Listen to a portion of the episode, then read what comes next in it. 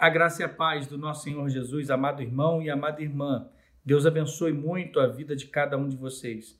Chegamos agora no culto desta noite ao momento central, onde vamos ouvir a palavra de Deus que há de ser explanada. A pregação da palavra faz parte desse momento onde entendemos através das escrituras qual é a vontade de Deus para mim e para a sua vida, para as nossas famílias, para os nossos lares. Entendendo esta palavra, não somos somente ouvintes de uma bela história ou de uma filosofia, mas nos tornamos praticantes daquilo que é a orientação do Senhor, desta Bíblia que é o nosso manual de regra, de fé e de prática. Por isso, eu lhe convido para que na mensagem dessa noite possamos refletir, a que você abra a sua Bíblia no Salmo de número 42 e nós vamos ler do versículo 1 até o versículo 5 Salmo de número 42, do verso 1 até o verso 5. Eu lerei na nova Almeida atualizada.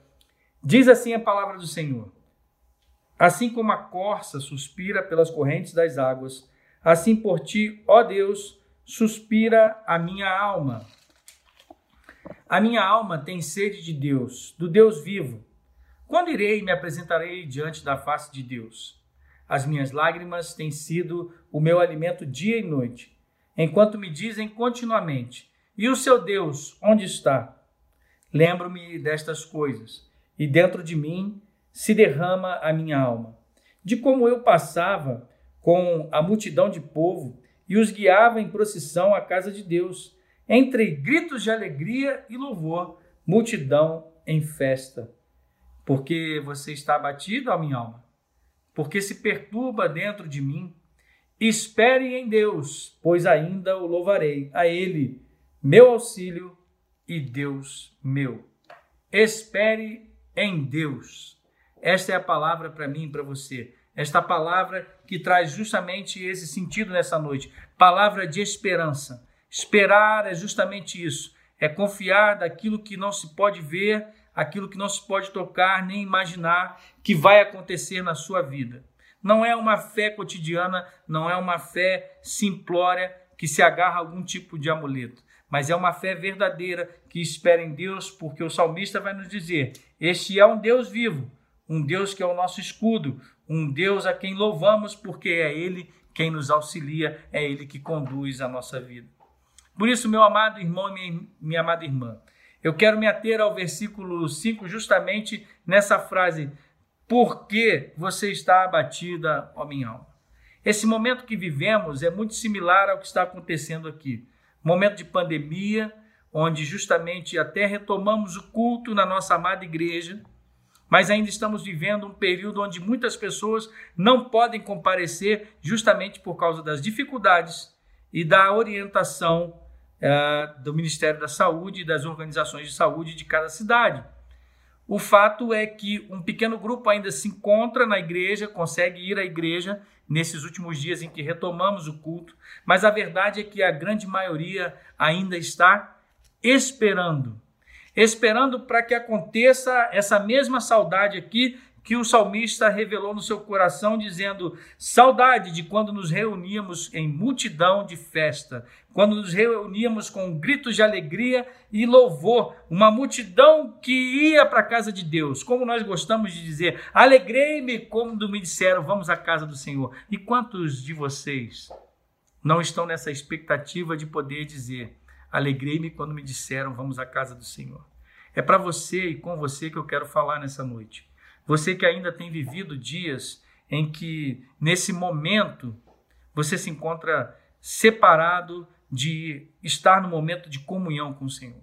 Mas também quero falar com você que, até mesmo tendo a oportunidade de ir à igreja, encontrou nesse período de pandemia um problema que você deve enfrentar a cada dia.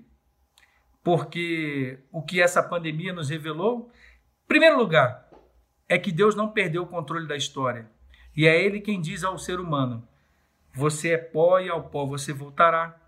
Por isso, o que importa é quando o dia que a morte chegar para cada um de nós, onde abriremos os olhos na eternidade? Diante de Deus, para viver eternamente, gozando das suas bênçãos e do seu amor, ou afastados pelo juízo eterno? desse próprio Deus que é a justiça. Por isso, o que mais importa não é o período da pandemia, mas é como você passa por ele. E se você passa por ele com Deus, você não teme as situações, você não teme a morte. É claro, nós queremos cuidar da nossa família, nós queremos o bem de cada um de nós, clamamos pelos nossos irmãos, como temos clamado incessantemente pelo nosso irmão Diácono Flávio. Todos os dias, aqui em Curitiba, na Sociedade Bíblica do Brasil, a nossa equipe clama por ele. E estamos na torcida. Mas o fato é que eu creio que o próprio Flávio, a Ana Flávia e todos nós cristãos que cremos no amor de Deus, ele supera todas as coisas e nada pode nos afastar dele, nem morte, nem tristeza, nem fome. Nada disso pode nos afastar do amor de Deus, nem perseguição, não importa. É por isso que cremos que, independente das circunstâncias, tendo esse Deus vivo ao nosso lado e, na verdade, ele nos carregando no colo, é que podemos superar qualquer dificuldade. Mas eu quero dizer para você que por causa desse isolamento tem enfrentado situações que, na verdade, antes da pandemia já se arrastavam há muito tempo e que agora você meio que se vê num beco sem saída, encurralado, tendo que encarar esse problema dentro da sua casa, seja um problema com o seu cônjuge, seja um problema de relacionamento com outras pessoas, seja um problema justamente pela falta do trabalho, seja um problema porque agora, por causa desse isolamento, até mesmo a depressão bateu a porta do seu coração, eu quero dizer para você: há esperança. Porque o Deus vivo está falando nessa noite, através da Sua palavra, que ainda que a sua alma e o seu coração estejam inquietos, você precisa se aquietar e saber que Deus é Deus e ele não perdeu o controle da sua vida, jamais saiu do, do, seu trono e está no controle de toda a eternidade. Por isso, meu irmão e minha irmã, a conversa de hoje, na verdade, em torno desse texto, é justamente para refletirmos na conversa que o salmista teve com ele mesmo.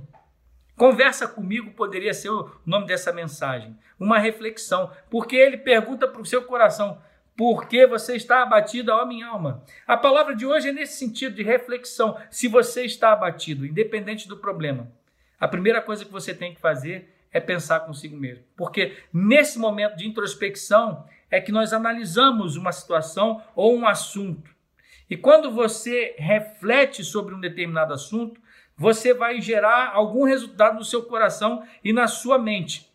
E esse resultado vai lhe obrigar a escolher um caminho. Sempre há uma escolha: fazer algo ou não fazer nada. Ir em frente ou retroceder, ou simplesmente ficar parado. Mas eu e você, quando encaramos um problema de frente, quando vemos que há um elefante branco na sala, como já ouvi alguém dizer, é preciso notar o elefante branco na sala. E você sabe do que eu estou dizendo, meu irmão e minha irmã.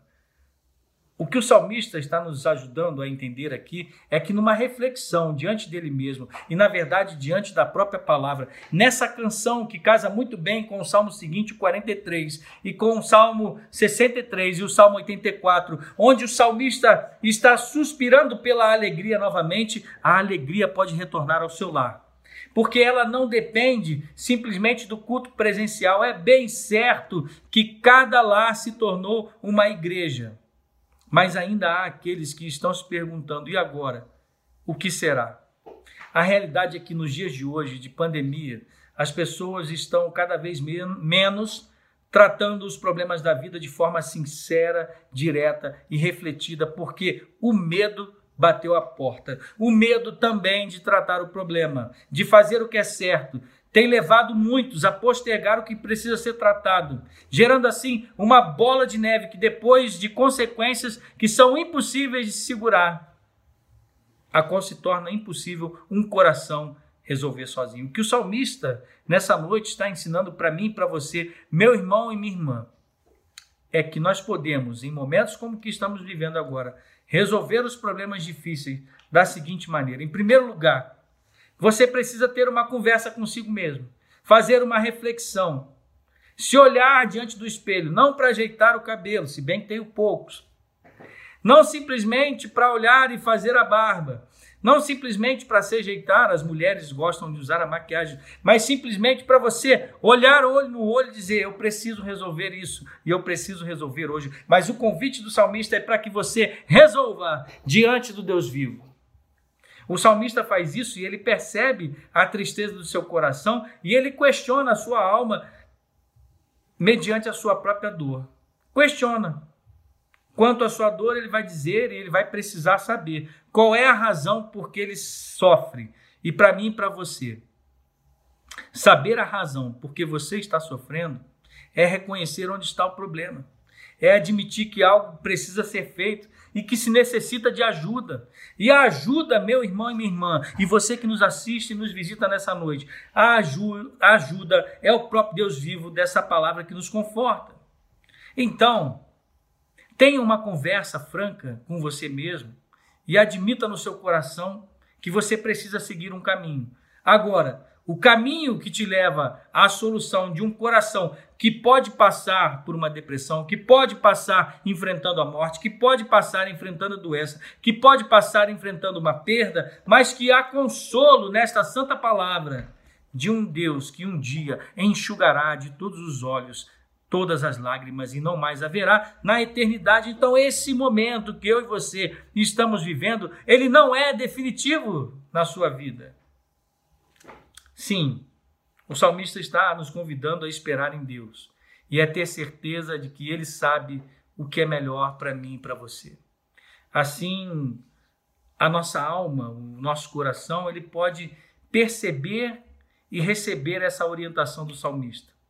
Não importa o problema que você esteja passando, espere em Deus. Meu querido e minha querida, agarre-se nessa esperança do Deus vivo, que isso tudo vai passar.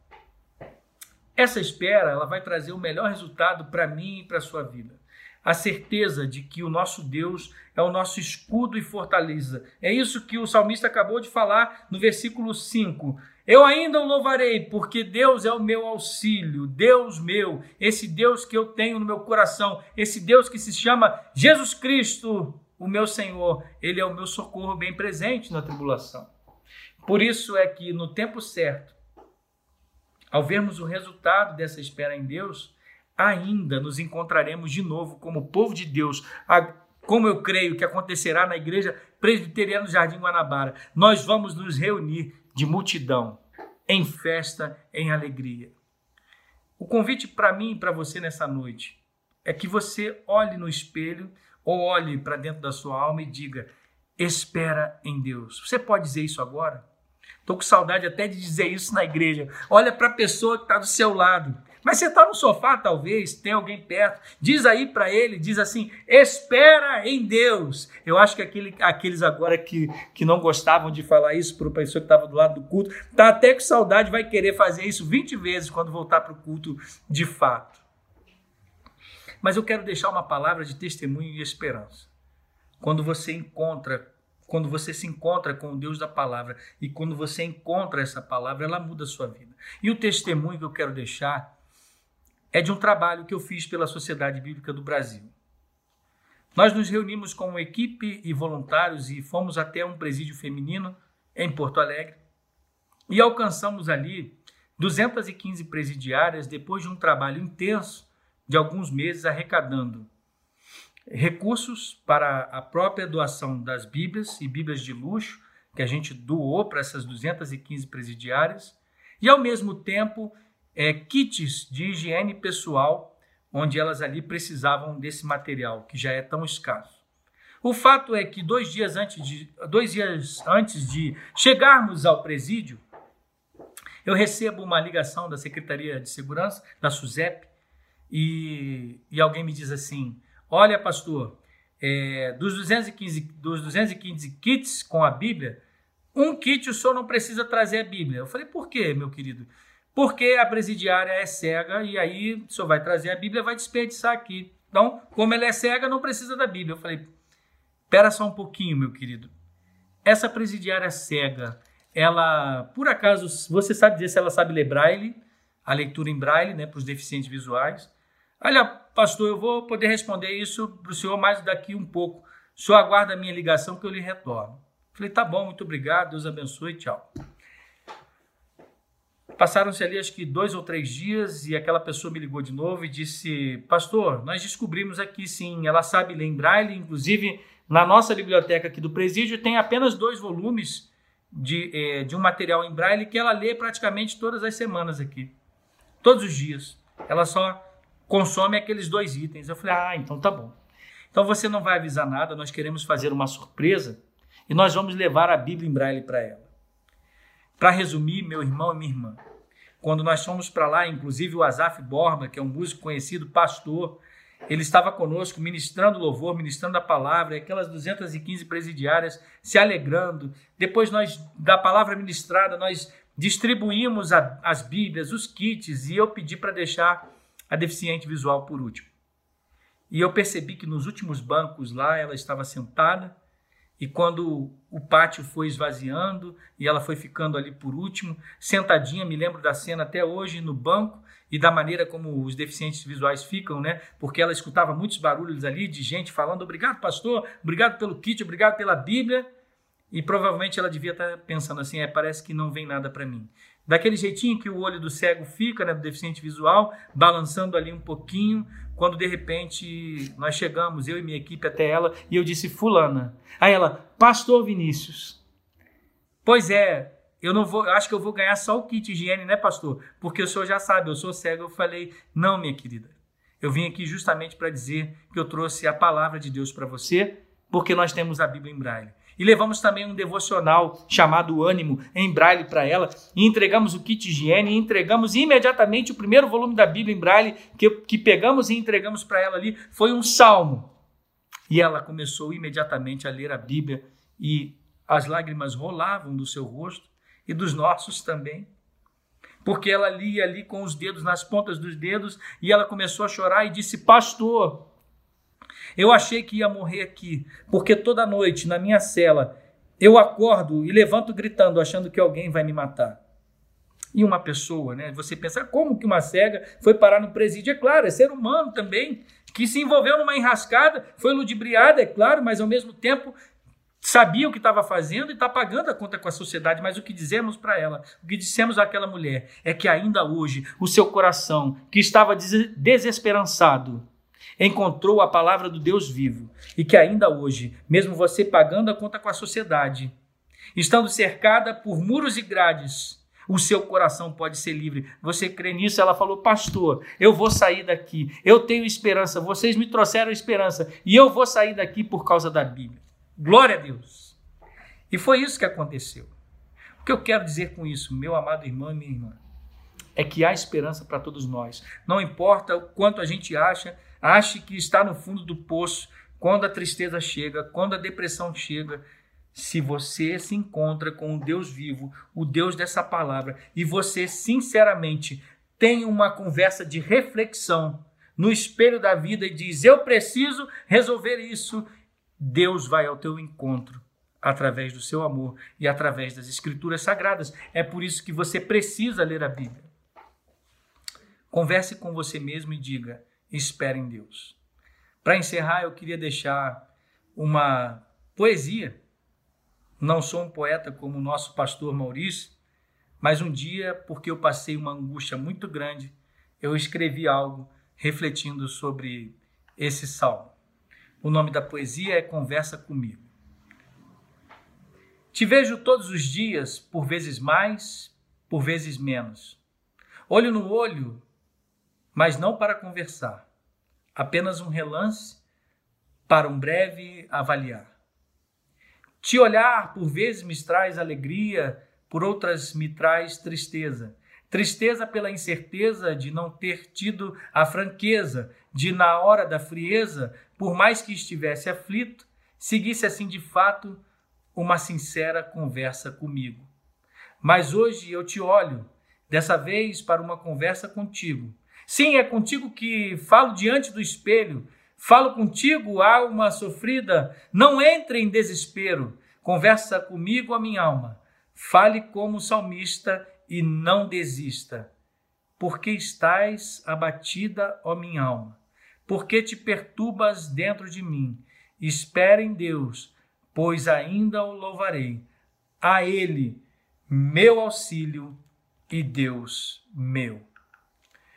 Como foi boa essa conversa comigo, já não diante, a minha alma, do espelho, mas diante do Senhor, em quem espero e me aconselho.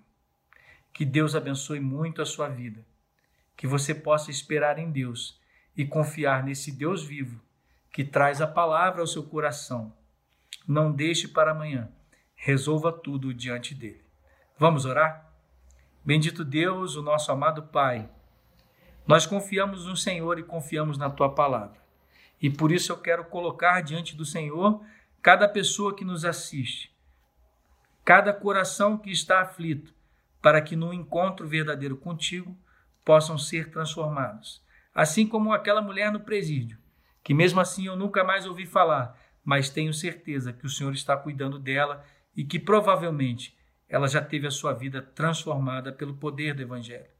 Quero crer também que na minha vida e da minha família seremos todos os dias transformados por essa palavra. Esperando, Senhor, que um dia possamos todos nos reunirmos para celebrar em festa o teu santo nome. Por isso, ajuda cada um de nós, dá-nos uma semana de vitória na tua presença. Oramos assim em nome de Jesus. Amém.